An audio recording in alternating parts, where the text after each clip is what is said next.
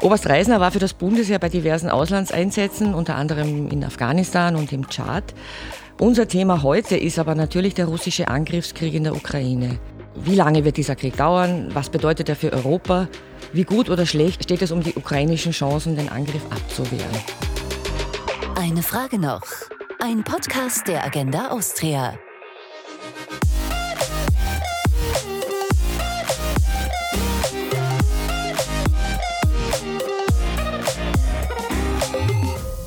Guten Tag, herzlich willkommen zum Podcast der Agenda Austria. Mein Name ist Rosemarie Schweiger und ich spreche heute mit Oberst Markus Reisner. Er ist Jurist und Historiker und leitet die Forschungs- und Entwicklungsabteilung an der Militärakademie in Wiener Neustadt. Guten Tag, Herr Reisner. Guten Tag, danke für die Einladung. Sie beobachten und analysieren diesen Krieg jetzt seit drei Monaten. Nur damit wir eine Vorstellung bekommen, wie Sie arbeiten. Welche Quellen haben Sie, die wir Zivilisten nicht haben? Ja, also was man verstehen muss bei den modernen Konflikten ist, dass quasi heutzutage in den sozialen Netzwerken im Prinzip ein Datenschatz äh, sich verbirgt, den man nur quasi bergen muss und analysieren.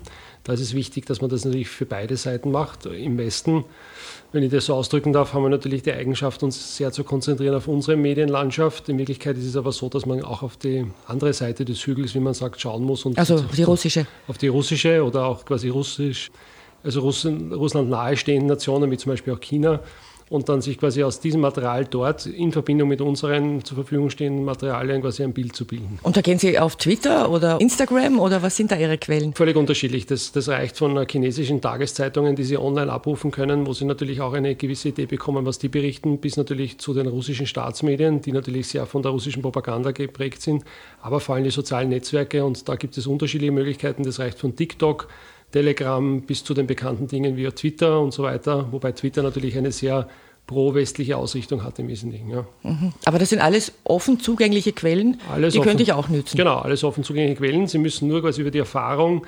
herausfinden, wo sie dann quasi Quellen finden, die sie auch so weit nützen können, dass das einschätzbar bleibt und auch quasi im Vergleich zu anderen dann valide ist. Und über die Zeit und über die Erfahrung können sie dann ganz gut eigentlich einschätzen, was also wirklich passiert, zum Beispiel auf dem Gefechtsfeld. Ja. Aber Sie werden jetzt nicht Russisch oder Chinesisch sprechen, oder doch? Na, ich spreche so weit Russisch, dass ich quasi weiß, was da steht und kann mir das dann übersetzen. Auch da gibt es ja mittlerweile gute Möglichkeiten, das zu tun, ähnlich auch bei dem Chinesischen. Wobei da habe ich auch ein paar gute Freunde, die mich da immer unterstützen und auf das eine oder andere hinweisen. Wo es mir halt da ganz wichtig ist, dass das immer objektiv passiert und dann die Bewertung ist dann im Prinzip das Ergebnis, das dann auch so als, als quasi mehr oder weniger Bewertung verkauft werden kann. Ja. Mhm. Noch nie ist ein Krieg, sage ich mal dem Publikum, so tagesaktuell, so detailreich ins Haus geliefert worden. Mir kommt das manchmal vor, das soll jetzt nicht zynisch klingen wie eine Netflix-Serie. Jeden Tag eine andere Wendung, jeden Tag sagt wer anderer was dazu. Wie geht es Ihnen damit als Experte, dass ein Krieg, und jetzt sind wir alle wirklich erschüttert und wir finden das alle grausam, aber trotzdem, dass ein Krieg zu einer Art Unterhaltungsprogramm wurde? Ja, das hat eigentlich ja tatsächlich schon in den 90er Jahren begonnen. Wenn Sie sich erinnern können, der Golfkrieg der damals geführt ist, worden ist 1991. Da war ja das erste Mal, dass wir eigentlich permanent auch mit Bildern versorgt worden sind von einschlagenden Raketen und so weiter und so fort. Das waren aber die Bilder des US-Militärs. Genau, also da konnten waren, wir nicht schauen äh, und nicht auswählen, was wir sehen da wollen. Da konnten wir nicht auswählen, aber das war ja auch ganz gezielt. Man hat also versucht, ganz klar darzustellen, dass man einen sehr chirurgischen, präzisen Krieg führt. Und diese Bilder haben natürlich unsere Meinung des Krieges auch geprägt. Mhm. Das hat sich dann noch fortgesetzt. Die erste Irritation war natürlich dann in den 90ern der Balkankonflikt, wo wir dann also im Prinzip vor unserer Haustür auch sehr schreckliche Bilder gesehen haben, die uns dann betroffen gemacht haben, während danach die Konflikte wieder in die Distanz gerückt sind. Also Afghanistan und Irak waren uns quasi nicht so nahe und hat uns auch weniger interessiert. Jetzt natürlich die Ukraine, wieder im Prinzip ein Konflikt auf europäischem Boden, leider. Und damit nehmen natürlich wir auch viel mehr Notiz davon und mit der einhergehenden Digitalisierung und den sozialen äh, Netzwerken und Medien haben sie, haben sie natürlich die Möglichkeit, quasi das fast in Time verfolgen zu können. Sind das wirklich Informationen, die unser einer da bekommt, oder kann man im Wesentlichen sich nur entscheiden, welcher, welcher Seite oder welcher Propaganda man glauben will? Ja, die Schwierigkeit ist quasi ein ausgewogenes Bild sich zu bilden und da haben wir natürlich die Herausforderung, dass die modernen Konflikte auch immer als Informationskriege geführt werden. Das heißt, beide Seiten versuchen natürlich zu beeinflussen und das Bild, das wir vom Krieg haben, so zu prägen, das ist äh, für beide valide, unabhängig jetzt von der völkerrechtlichen Einordnung des Konflikts. Also wir haben also hier ganz klar natürlich auf der einen Seite den Aggressor Russland und auf der anderen Seite den Verteidiger. Aber beide nützen natürlich alle Instrumente, um also hier die Beeinflussung so durchzuführen, dass es in ihrem Sinne ist. wir im Westen neigen natürlich ganz klar dazu, der ukrainischen Medienberichterstattung zu folgen und weniger der russischen. Wir vergessen quasi hier diesen Blick auf die andere Seite zu machen. Wir müssen aber beides tun, um zu verstehen, wie ist tatsächlich der Stand. Weil nur dann können wir einschätzen, wie dieser weitere Konfliktverlauf sich tatsächlich darstellen wird. Wie ist der Stand? Wie lange wird dieser Krieg dauern?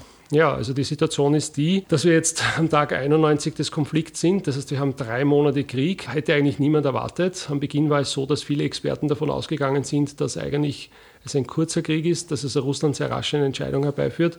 Ich zitiere hier immer an sehr prominenter Stelle die Aussage des amerikanischen Leiters des Militärnachrichtendienstes, General Barrier, der nach der zweiten Woche des Konflikts gesagt hat, er war also völlig überrascht, sie alle waren völlig überrascht, dass die Ukrainer es tatsächlich geschafft haben, hier Widerstand zu leisten.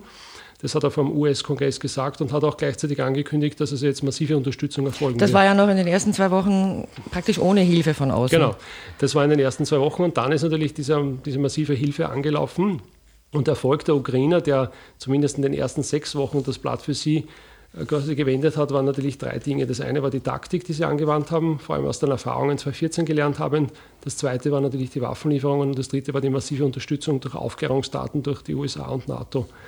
Das war auch die erste Phase des Konflikts. In der zweiten Phase, also ab der siebten Woche, haben wir dann gesehen, dass die Russen erkannt haben, es geht so nicht weiter. Sie haben also dann ihre Kräfte gebündelt. Das ist also dann der Beginn gewesen der Schlacht um den Donbass.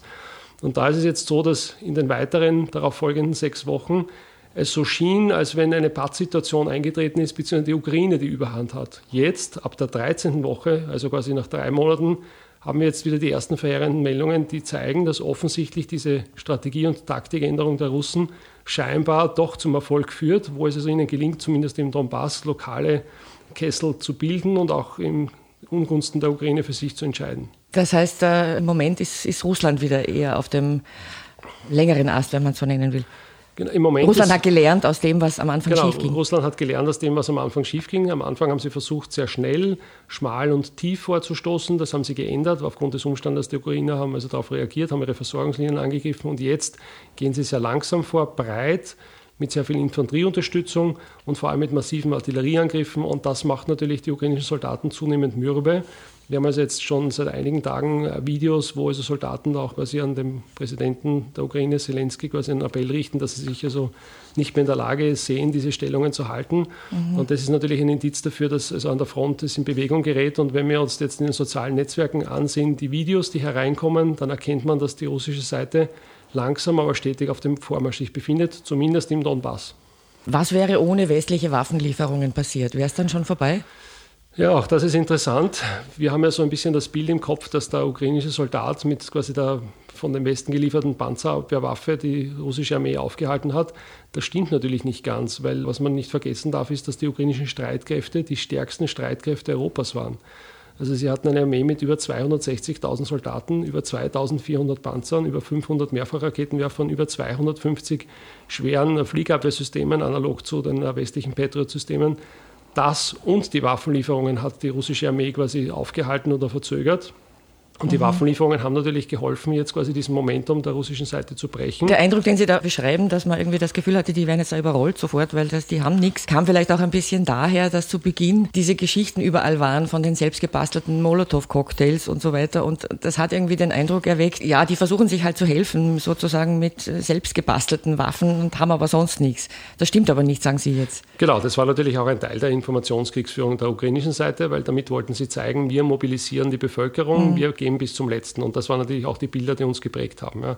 Aber also um darauf zurückzukommen, die Waffenlieferungen haben natürlich einen ganz einen wesentlichen Impact gehabt. Das Problem war, die ukrainische Seite hat eigentlich begonnen, zu spät schwere Waffen zu fordern, nämlich erst ab der siebten Woche circa. Und die kommen natürlich jetzt sehr verzögert in das Land. Und das ist jetzt genau das Problem, das sie haben, dass sie jetzt diese schon brauchen würden, aber sie zu spät eintreffen und dann nur quasi immer ein Stück für Stück und nicht im Ganzen. Und das macht es natürlich schwierig für die Ukraine, jetzt diese Abwehrerfolge des, der ersten sechs Wochen noch einmal zu wiederholen.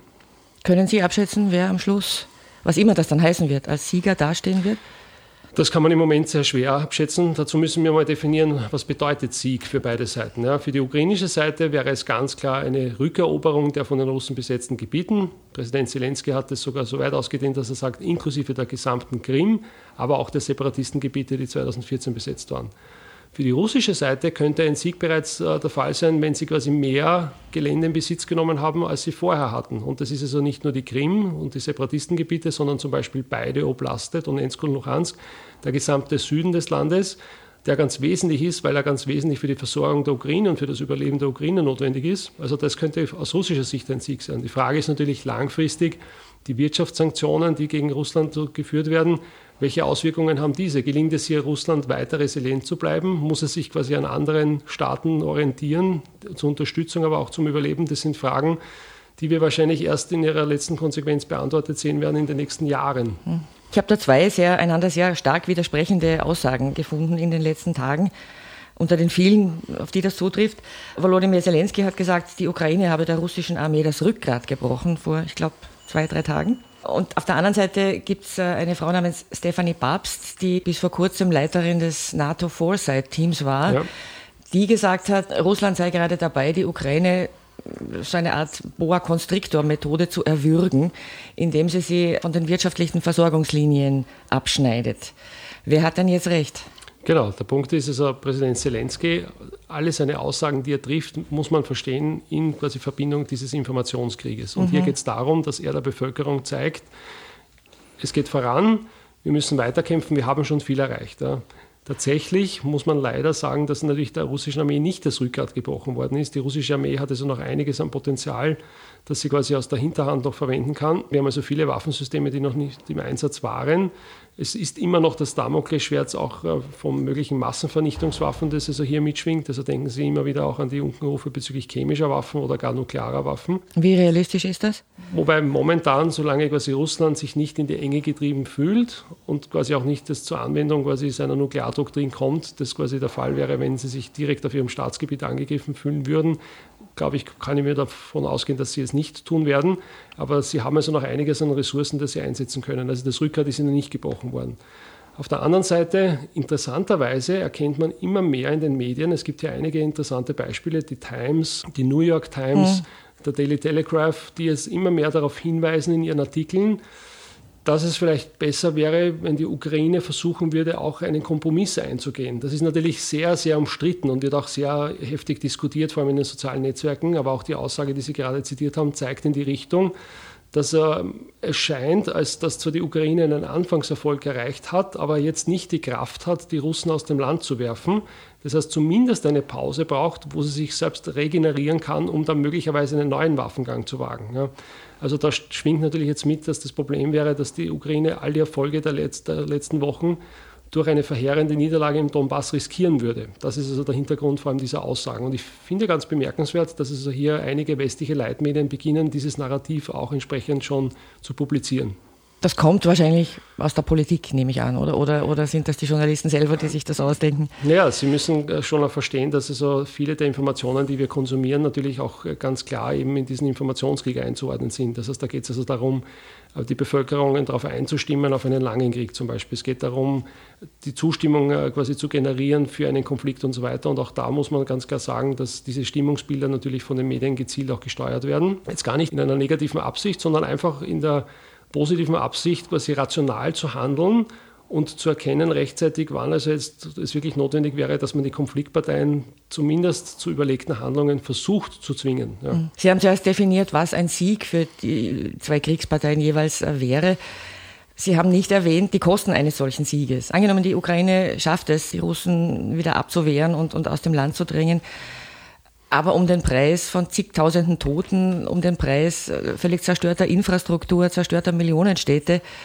Wie weit soll die Ukraine überhaupt gehen in diesem Zusammenhang? Was, was wäre dann am Schluss noch als, als Sieg zu werten? Bei welchem Endergebnis? Ja, ich meine, diese Frage kann natürlich nur die Ukraine selbst beantworten.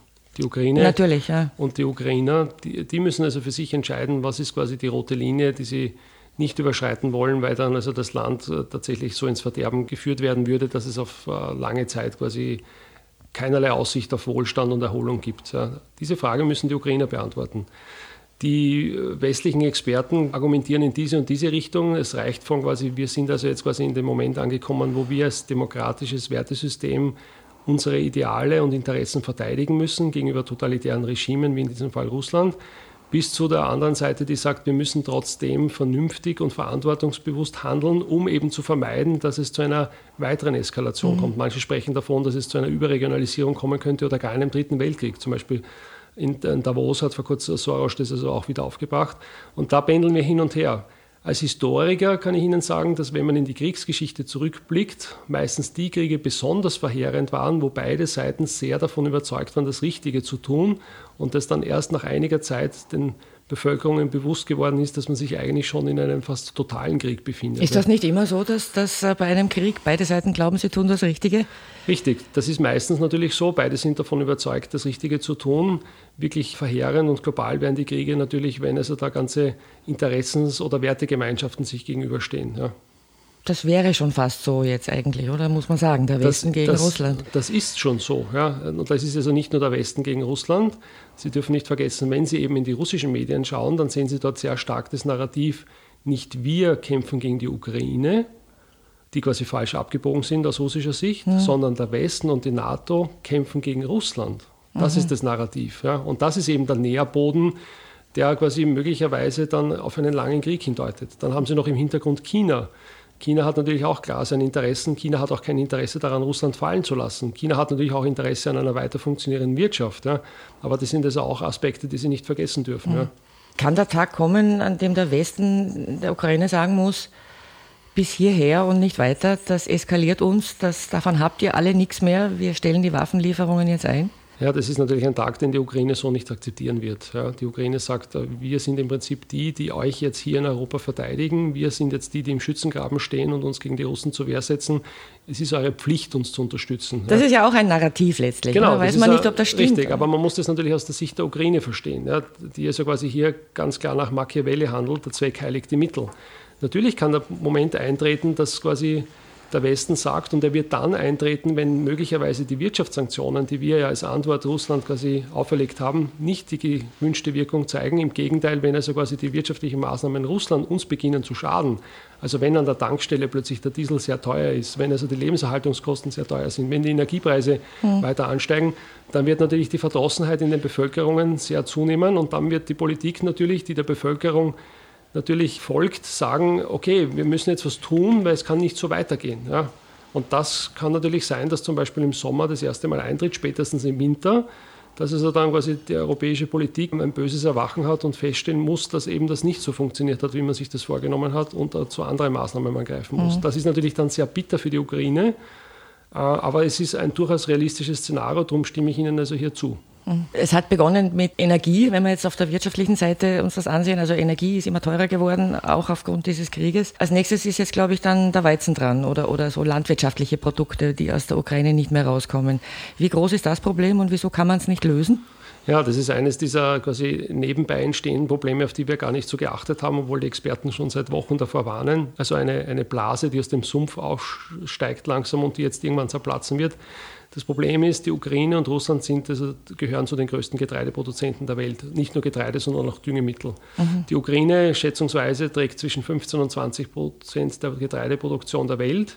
Diese 25 Millionen Tonnen Getreide der letzten Ernte liegen noch im Land. Normalerweise würden 98 Prozent dieser Getreideernte mit dem Schiff verbracht werden. Das geht jetzt nicht. Warum? Weil die Hafenstädte entweder von den Russen in Besitz genommen worden sind, dabei schwer beschädigt oder gar zerstört worden sind, oder sie blockiert sind. Also auch jene Städte, die eigentlich noch im Besitz der Ukraine sind, können nicht genutzt werden, wie zum Beispiel Odessa.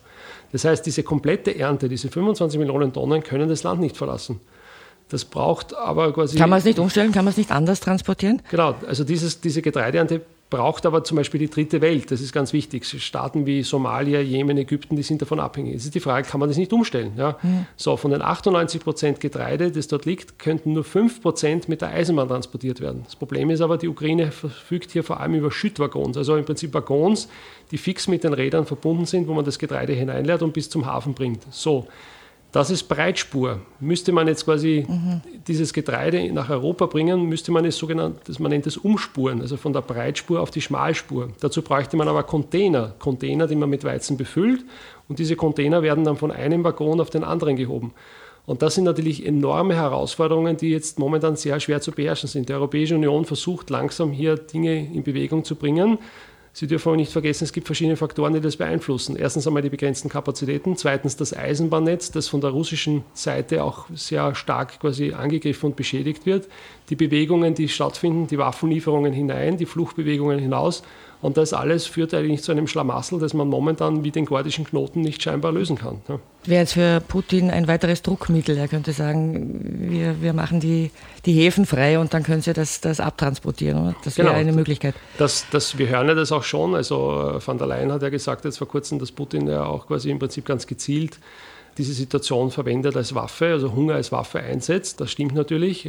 aber es hat eben auch eine Gegenseite. Er könnte auch sagen, genau. ich, ich, vermeide das. Oder? Ich, Und auf, ich, der anderen Seite, euch. auf der anderen Seite sagt er aber auch zum Beispiel, er wird also in Kürze dafür sorgen, dass man aus Mariupol quasi Weizen abtransportieren kann. Die Frage ist, wer darf dann dort quasi die Ladung in Empfang nehmen? Sind es dann Länder, die dann quasi pro-russisch mhm. agieren werden? Also all diese Fragen ergeben sich natürlich. Ja. Und das ist genau das, was ich meine, dass unsere Sanktionen das sechste Sanktionspaket, um das wir jetzt gerade ringen, Stichwort Ölembargo, scheinbar nicht den gewünschten Effekt erzielen. Schauen Sie sich den Rubel an, der sich jetzt quasi langsam zu erholen beginnt, während jetzt äh, Russland die wirtschaftlichen Maßnahmen setzt, die möglicherweise uns schaden können. Ja, und das beginnt bei uns in Österreich bei der Gasversorgung und endet natürlich bei den Getreidelieferungen, äh, die die globale Hungersituation verschärfen und damit einhergehend die Migrationssituation. Mhm.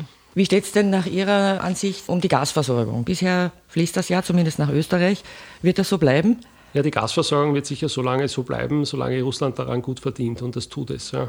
Ja, jeden, immer besser. Also immer je, besser, jeden Tag. Der ja, Preis steigt. Jeden Tag werden diese Rohstoffe quasi Russland bezahlt. Russland verdient hier sehr gut. Also Russland wäre dumm, das so einzustellen. Wenn aber natürlich Russland nichts mehr dafür bekommt, also wenn wir ihnen zum Beispiel tatsächlich eine Bezahlung verwehren, dann wird sich das natürlich ändern. Eine mögliche Situation wäre, dass von diesen ca. 40 Prozent Rohstoffpotenzial, das von Russland Richtung Europa geht, von anderen Ländern abgeschöpft wird. Ich nehme zum Beispiel Indien. Indien hat vor kurzem gesagt, naja, sie würden 12 Prozent von diesen 40 Prozent nehmen. Daraufhin hat der Westen zu Indien gesagt, naja, das in Anbetracht der Ukraine-Krise, das, das geht ja nicht. Ja. Mhm. Und daraufhin haben die Inder gesagt, na gut, aber wir brauchen das, um unsere Bevölkerungen quasi voranzubringen und zu ernähren. Ja. Dasselbe mit China. Natürlich gibt es jetzt noch nicht diese riesigen Pipelines, äh, die zwischen den Ländern verlegt sind, aber man beginnt sie zu bauen. Und mittelfristig kann das natürlich auch entsprechend Russland helfen, einen Absatzmarkt zu haben, aber auch China helfen, weil sie damit verlässlich jemanden haben, der ihnen quasi diese Rohstoffe liefert. Und es gibt also noch eine Reihe anderer Staaten, die also hier sich sehr zurückhalten, im Hinblick möglicherweise darauf, genau diese Rohstoffe abzuschöpfen, die wir dann in Europa nicht zur Verfügung haben. Das heißt, Sie gehen eher nicht davon aus, dass der nächste Winter ganz normal wird? Also, aus Sicht der Gasversorgung jetzt. Das Ureigenste des Militärs ist, eine Situation objektiv zu betrachten. Ja, das ist die höchste Pflicht, um danach mhm. eine Bewertung durchzuführen und dann dem Kommandanten vorzuschlagen, was er tun kann. Man kann diese Bewertung nicht verfälschen, indem man sich die Fakten schönredet. Mhm. Und wenn wir jetzt objektiv die Situation betrachten, dann muss man sagen, es kann gut gehen. Wir können also es schaffen, rechtzeitig quasi unsere Speicher zu füllen, sodass wir quasi im Winter Vorsorge betrieben haben, die uns dann quasi hilft. Es kann aber auch sein, dass etwas passiert, wo uns das nicht möglich ist. Und dann ist die Frage, wie wird es weitergehen. Und auf das müssen wir uns geistig vorbereiten, weil das ist quasi das erste Element, um resilient auf eine Situation zugehen zu können. Und das ist das Wichtigste. Politik sagt uns, es ist nicht möglich, diesen hohen Gasanteil, der aus Russland kommt, in absehbarer Zeit durch andere Lieferanten zu ersetzen. Also wir sind da wirklich offenbar relativ hilflos im Moment. Ja, die Politik weist natürlich völlig richtig in diese Richtung und es ist auch so, dass also viele Gremien versuchen, eine Lösung herbeizuführen. Die Industrie weist darauf hin, dass also man jetzt wirklich versuchen müsste, quasi sich zusammenzusetzen und Alternativen zu suchen.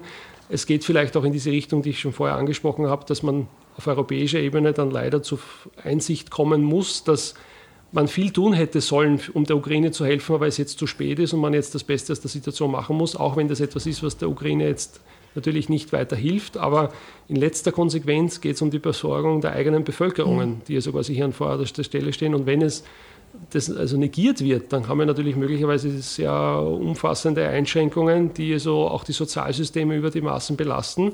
Es kommt jetzt momentan sehr viel zusammen. Wir sind noch nicht einmal wirklich aus der Corona-Krise zurück in Europa. Sie wissen, die Energiepreise, die Inflation, das Gespenst der Rezession, das im Raum steht, da kommt also sehr viel zusammen momentan. Darum mhm. ist das Wichtigste, erstens einmal darüber nachzudenken, wie können wir die Zukunft bestreiten, die Krise durchaus auch als Chance zu verstehen, aber vor allem beginnen, sich resilient zu machen. Ist es überhaupt so, dass wenn Europa sich jetzt durchringen könnte, dieses Gasembargo in Kraft zu setzen, wonach es nicht aussieht derzeit, aber angenommen, das ginge, hätte das eine so große Auswirkung auf diesen Krieg?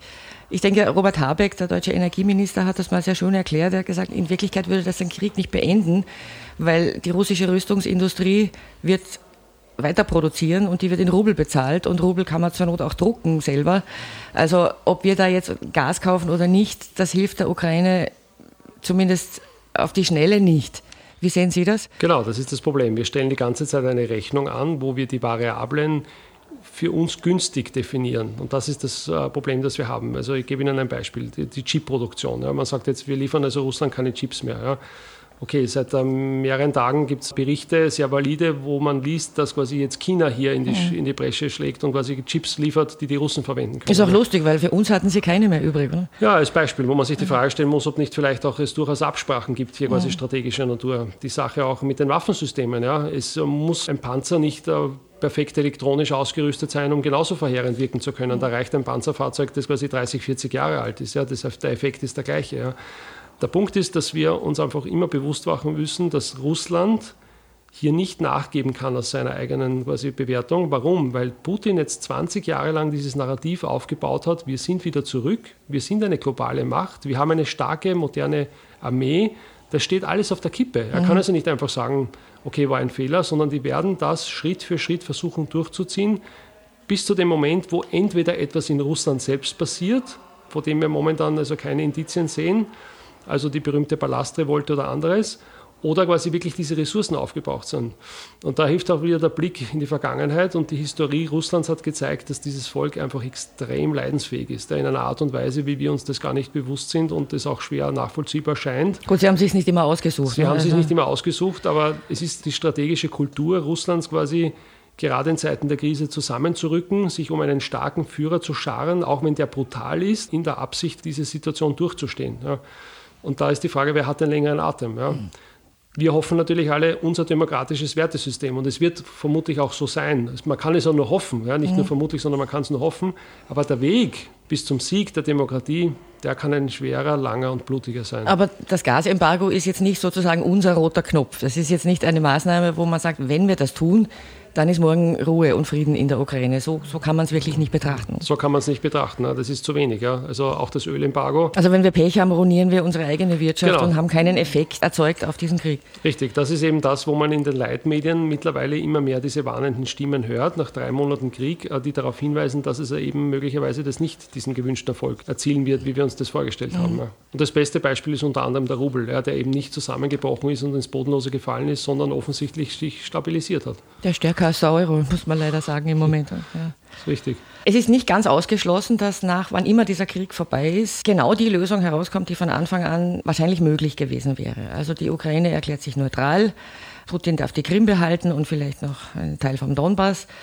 Wenn das so ist, hatten dann die Pazifisten recht im Nachhinein, die gesagt haben, das können wir auch haben ohne einen einzigen Toten?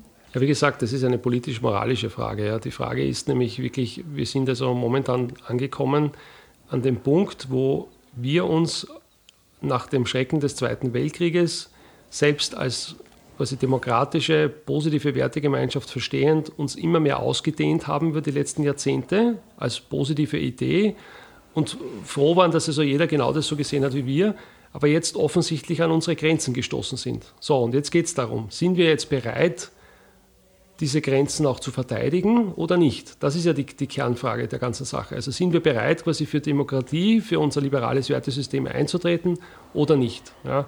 Oder versuchen wir einen Kompromiss zu machen, der zwar dem Bösen, wenn man das so sagen darf, ja, also den totalitären Zugeständnisse macht, aber wir zumindest in der Lage sind, quasi uns hinüberzuretten. Ja.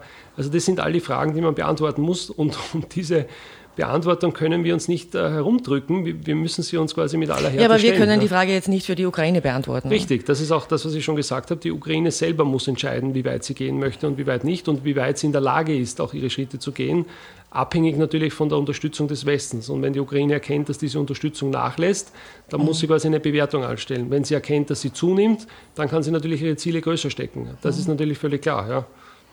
Was mir in all diesen Gesprächen und der ganzen Berichterstattung über diesen Krieg fehlt, ist eine Perspektive für danach. Es wird irgendwann dieser Krieg vorbei sein. Und was machen wir dann mit Russland? Jetzt ist Russland der der Paria. Keiner ja. redet mit ihnen, keiner kauft ihnen, also so wenig wie möglich kaufen wir ihnen ab und liefern ihnen nichts. Aber man kann doch das mit Abstand größte Land der Erde nicht auf die Dauer ins Eck stellen. Das wird nicht funktionieren. Ja, das, das, ist auch irrational, aber da hilft auch wieder der Blick in die Geschichte. Ja. Stellen Sie sich vor, die Zäsuren, die wir erlebt haben in den letzten 200, 300 Jahren, nehmen wir 1914. Hm. Wäre es vorstellbar gewesen damals, dass die K&K-Monarchie nicht mehr existiert in dieser Form? Heute sagen die Historiker, naja, das war klar, das hat sich abgezeichnet. Aber damals in der Situation selber konnte das niemand ahnen. Niemand hat auch gewusst, dass aus diesem Ersten Weltkrieg ein noch viel verheerender Krieg hervorgeht. Niemand hat auch vorausgesehen, dass eigentlich der eiserne Vorhang gefallen ist, dass plötzlich West- und Ostdeutschland wieder gemeinsam waren, dass die Berliner Mauer gefallen ist. Niemand hat es gesagt. Im Nachhinein hat man dann gesagt, na gut, mhm. das und das Indiz hat darauf hingedeutet. Und was wir jetzt erleben, das ist Geschichte.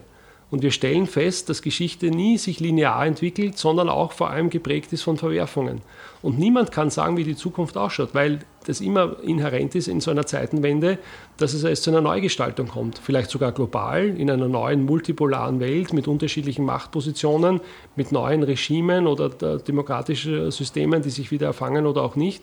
Und dann wird man sehen, wie es weitergeht.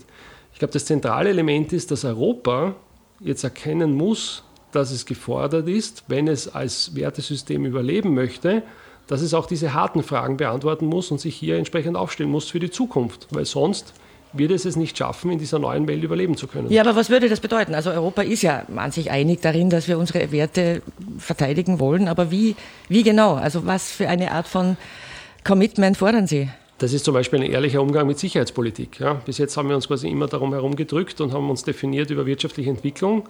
Und das war jetzt genau das Problem. Ich vergleiche das immer mit diesem berühmten Begriff der Abkürzung DIME. Also es gibt vier Möglichkeiten, wie ein Staat Macht projizieren kann. Er kann Diplomatie anwenden, er braucht ein Lagebild, also Information, er kann wirtschaftliche Maßnahmen setzen und er kann militärische Maßnahmen setzen. Das ergibt diese, diesen Begriff DIME. So, jetzt haben wir gesehen in diesem Konflikt, Russland hat seine Militärkarte ausgespielt wie in einem Kartenspiel und wir haben also in unser Kartendeck geschaut, haben gesagt, naja, unsere sicherheitspolitische Karte ist nicht wirklich gut aufgestellt, wir versuchen das jetzt mit der Wirtschaftskarte zu beantworten. Ne? Problem ist, dass unsere Wirtschaftskarte Zeit braucht, um sich zu entwickeln. Wir haben gerade diskutiert, dass sie sich offensichtlich nicht gut entwickelt, während seine Militärkarte die ganze Zeit arbeitet und er jetzt dran ist, seine Wirtschaftskarte zu ziehen. Ja, aber auch wenn es eine, eine funktionierende, top ausgerüstete EU-Armee gäbe, wären wir nicht einmarschiert jetzt in Russland oder den Ukrainern zu Hilfe gekommen. In, in, in, Russland wohl hoffentlich sowieso nicht. Ja. Aber die Frage ist natürlich, wenn wir diese top ausgestattete EU-Armee haben und nicht bereit sind, in letzter Konsequenz unser Wertesystem zu verteidigen, was auch bedeuten würde, quasi dann einzumarschieren in der Ukraine, zur Unterstützung der Ukraine und der Abwehr quasi eines Angreifers, dann haben wir uns ja selbst aufgegeben. Weil was wäre dann das Nächste? Wenn der andere das wissen würde, würde er sich Stück für Stück aus Europa herausbrechen. Und wir würden immer nachgeben. Und das ist der, Kern des Problems. Weil dort sind wir nämlich. Und das ist das Fatale daran. Ja? Und das ist das, dem wir gedacht haben, diese Frage wird sich nie mehr stellen, aber sie hat sich jetzt gestellt. Ja? Sind wir bereit für diese Demokratie, die wir verteidigen, in letzter Konsequenz auch das eigene Leben zu geben oder nicht? Ich würde sagen, nein. Das ist, das ist in Europa so gut wie niemand mehr. Gut, aber dann hat sich Europa selbst aufgegeben. Wenn man es nur, nur, militärisch sieht, haben Sie vielleicht recht. Aber es hat sich ja schon gezeigt in den letzten Jahrzehnten, dass Wettrüsten jetzt als äh, kein Konzept ist, das für die Zukunft Völlig taugt. richtig. Darum habe ich auch diese vier. Also, diese, also auch Russland wird sich schwer tun auf die Dauer, wenn diese internationale Ächtung nicht aufhört. Also ein bisschen wird selbst Putin wahrscheinlich darauf aus sein, dass man mit ihm redet und dass er hin und wieder eingeladen wird zu irgendwelchen G7-Treffen oder dass er Russland, dass Russland Geschäfte machen darf international. Also, sagen wir so, er wird ein Interesse am Überleben des, des Russlands und des russischen Volkes haben. Ja. Aber der Punkt ist, darum habe ich ja diese vier, diese vier Begriffe genannt ja, von Time. Ja der militärisch, die militärische Karte, der militärische Begriff ist immer das Ultima Ratio. Und das kann natürlich nicht das, das, das Mittel zum Zweck sein. Ja. Und darum gibt es ja noch andere Mittel, zum Beispiel die Diplomatie. Wo ist die Diplomatie? Mhm. Wir müssen also langsam beginnen, wieder die Diplomatie zu beleben. Wo sind die Verhandlungen? Haben Sie auch das Gefühl, dass zu wenig verhandelt es wird? Aus meiner Sicht, es wird sicher verhandelt im Hintergrund. Wir bekommen wahrscheinlich sehr wenig davon mit, aber das ist das Wichtigste. Aber wenn wir jetzt beginnen, uns quasi so aufeinander also so zugespitzt miteinander aufeinander einzuschießen, kann man fast sagen. einzuschießen, ja. also quasi das Reden vergessen, dann ist das natürlich verheerend, weil dann obliegt natürlich äh, quasi dem Militär in letzter Konsequenz die Verantwortung, eine Entscheidung zu treffen oder nicht. Wir müssen also wieder zurück zum Tisch, wir müssen also miteinander reden im Wesentlichen und hier die Verantwortung in den Vordergrund stellen und eine Lösung finden. Der Punkt ist, ich möchte nochmal auf das zurückzukehren, weil das ein, weil das ein ganz wichtiger Punkt ist. Also wenn Sie sagen, Europa wäre nicht bereit, quasi in irgendeiner Art und Weise militärisch sich gegenüber einem Aggressor zur Wehr zu setzen, da müssen Sie das wirklich fertig denken. Ja? Na, ich habe gesagt, es, es, es, es, gibt wahrscheinlich zu wenig Menschen, die für ihr Land sterben wollen oder für ja, die Idee das, von Europa. Das ist, natürlich, das ist natürlich gut und positiv und es soll auch wirklich immer so sein und die Zukunft sein. Aber das ist ja eben das Fatale, dass ja die Geschichtsschreibung dann immer wieder gezeigt hat, wenn es dann zu einer Situation kommt, die derart uns alle im Kern trifft, so wie jetzt möglicherweise, dass also wir plötzlich einen, gegen einen gegenüberstehenden Angreifer haben, der nicht bereit ist, das so zu sehen wie wir, dann gibt es nur zwei Möglichkeiten. Entweder wir stellen uns diesen oder wir drehen uns um und gehen wo auch immer hin. Nur dann hat Europa aufgehört zu existieren. Wenn wir nicht bereit sind, für diese Werte einzutreten, auch in letzter Konsequenz militärisch, dann werden wir nicht es schaffen, quasi zu überleben. Und wir können nicht alle nach Kanada auswandern oder sonst irgendwo hin. Das wird nicht funktionieren. Das ist das Problem. Das ist eine sehr negative Sicht, die Sie auf die Zukunft haben. Naja, nicht, nicht negative Sicht. Ich sage nur, also quasi als Historiker betrachtet, wir haben also jetzt eine Situation, und das ist also den meisten nicht wirklich bewusst, wo es also wirklich darum geht zu sagen, sind wir also bereit quasi zu akzeptieren, dass jemand anderer das Völkerrecht wiederholt bricht und sich Stück für Stück herausbricht aus quasi unserem europäischen Einflussgebiet oder nicht. Man kann jetzt natürlich die Frage stellen, haben wir uns vielleicht überdehnt oder hat uns jemand quasi unterstützt dabei, sich zu unterdehnen, um das einmal so zu sagen, oder haben wir es zugelassen, dass andere vielleicht in unseren Räumen Interessen quasi äh, ausgespielt haben, die uns dann geschadet haben. Das mag alles sein, aber wir müssen beginnen, als Europa eine gemeinsame Sicherheitspolitik zu entwickeln. Warum? Europa ist entstanden aus Jahrhunderten der blutigsten Kriege. Es muss doch einmal möglich sein, dass nach diesen Jahrhunderten des Morden und Schlachtens eine Zeit kommt, und sie war jetzt ein paar Jahrzehnte da, wo wir das überwunden haben und nicht wir wieder in das zurückfallen, in diese Narrative, die wir von den Groß- und Ur Großeltern und Urgroßeltern kennen. Ja. Und das bedeutet auch ein Eintreten für unser demokratisches Wertesystem, im Extremfall auch mit der Waffe in der Hand. Das sollte natürlich nicht passieren, aber wenn wir nicht bereit sind, das zu tun, dann wird jeder andere, jeder andere Vertreter eines totalitären Regimes uns genauso behandeln. Er wird sich nämlich Stück für Stück das nehmen, was er glaubt, dass ihm zusteht, und uns wird nicht viel übrig bleiben. Wir haben zuerst geredet über die verschiedenen Narrative in diesem Krieg und dass jetzt ganz Europa von Russland bedroht ist, ist ja letztlich auch ein, eine, eine, Annahme, also eine, eine sehr pessimistische Annahme. Vielleicht geht es Putin wirklich nur um die Ukraine. Genau, es ist so, also, man kann ja das nicht mehr vergleichen. Sie sind der Experte, ist dieser Krieg wirklich, ich meine, er ist jetzt auf europäischem Boden, deswegen schockiert er ja. uns so, aber ist ist das wirklich so einzigartig, was da passiert? Naja, der Punkt ist, äh, wenn wir das jetzt zum Beispiel vergleichen mit dem Kalten Krieg, wo also quasi die Sowjetunion Europa und, und quasi der westlichen Welt gegenübergestanden ist, so hat natürlich damals die Sowjetunion viel, viel ein höheres militärisches Potenzial gehabt, als das heute Russland hat. Ja. Also ich denke, man muss jetzt nicht Angst haben, dass die erste russische Garde-Panzerarmee bis nach Berlin durchmarschiert. Dazu haben sie nicht die Kapazität und Fähigkeiten. Mhm. Aber sie haben halt, und das zeigen sie uns, eine Reihe von Dingen, wo sie uns schaden können. Und das ist nicht unbedingt so sehr die militärische Karte, um das wieder zu nennen, sondern zum Beispiel die wirtschaftliche Karte, wo wir plötzlich feststellen, in unserer Bequemlichkeit haben wir uns in den letzten Jahrzehnten in eine absolute Abhängigkeit gegeben, die uns jetzt daran hindert, wirklich Maßnahmen zu treffen. Ja. Also ich glaube nicht, dass man jetzt davor Angst haben muss, dass Russland die Ambition hat, ganz Europa in Besitz zu nehmen. Das nicht. Ja. Aber Russland legt jetzt natürlich genau den Finger in unsere Wunden, die entstanden sind, vor allem auch aus Grund der Corona-Krise, genau in diese Gesellschaft, die beginnt ja. quasi zu bröckeln und Risse zu zeigen. Und da versuchen sie uns zu treffen. Und das ist die, die Situation, die wir jetzt haben und wo wir versuchen müssen, gemeinsam das also zu überwinden gegen alle Widerstände. Es gibt keine Alternative. Die Alternative wäre wieder zurückzufallen in eine dunkle Zeit, die wir nicht haben wollen. Damit die Zeit so dunkel wird, wie Sie jetzt sagen, muss man dann schon wieder davon ausgehen, dass Russland irgendwas Schlimmes vorhat mit dem Rest Europas, also nicht nur mit der Ukraine, oder? Ja, ich denke, Russland hat sicher ein Interesse an einer Partnerschaft mit Europa, aber aus einer dominanten Position heraus. Das heißt, den Ton angebend. Das ist ganz klar. Mhm.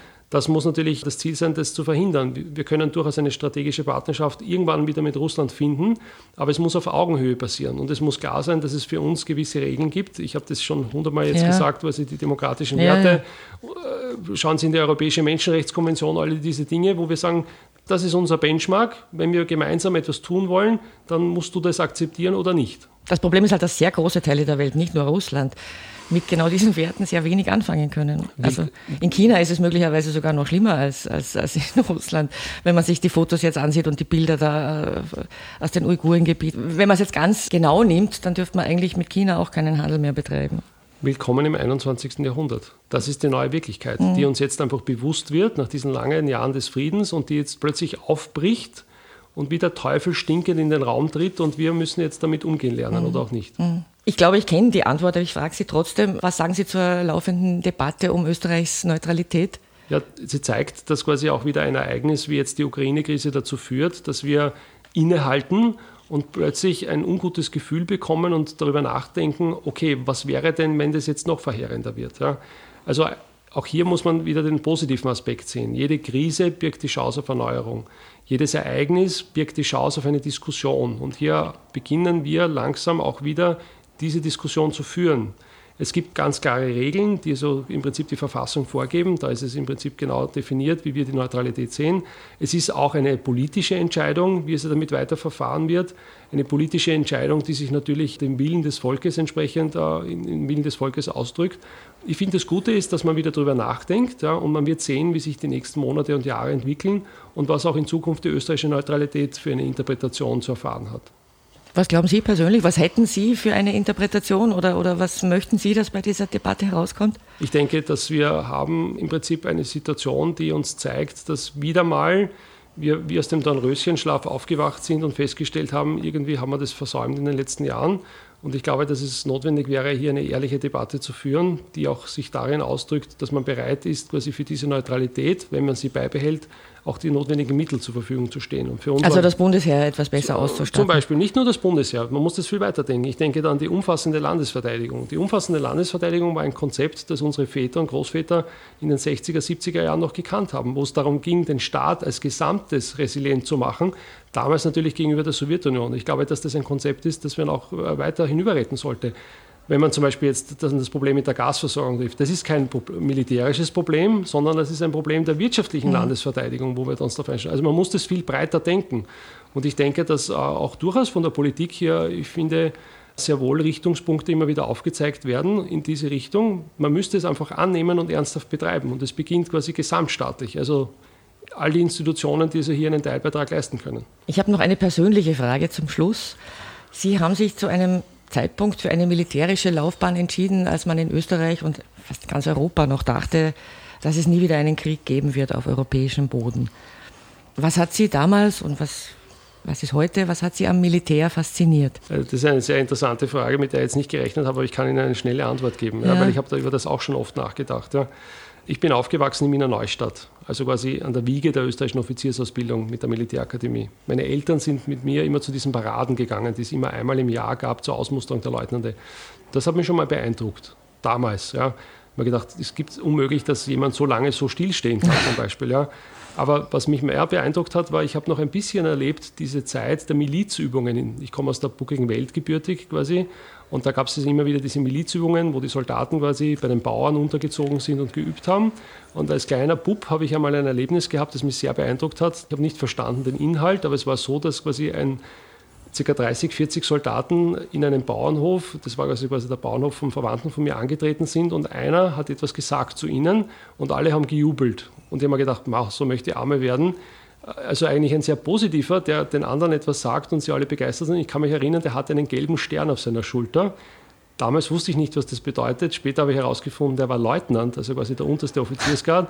Und das war sicher einer der Gründe, wo ich immer sehr positiv das Militär konnotiert habe. Und was mich sehr geprägt hat und was mich zu dem gemacht hat, der ich heute bin, das war vor allem das Militär über die Möglichkeit der Auslandseinsätze. Ich war ja sehr oft im Ausland, Sie haben es erwähnt, im Balkan mehrmals, in Afghanistan, Irak, Tschad, Zentralafrika, Mali und so weiter und so fort. Und was ich dort gesehen habe, hat mir jedes Mal gezeigt, welche Gnade es ist, in Österreich leben und geboren sein zu dürfen. Und da habe ich mir immer gedacht, also den Leuten ist ja überhaupt nicht bewusst, wie gut es uns geht eigentlich. Und wir müssen bereit sein, das, für das auch einzustehen, um unserer Kinder willen. Ja. Und darum habe ich, gerade geprägt durch das Bundesheer, einen ganz anderen Blick auf, auf die Welt bekommen, wo ich mir gesagt habe, dafür müssen wir einstehen. Das können wir nicht einfach so zulassen. Ja. Herr Reisner, ich danke fürs Gespräch. Danke sehr fürs Zuhören. Auf Wiederhören. Eine Frage noch. Ein Podcast der Agenda Austria.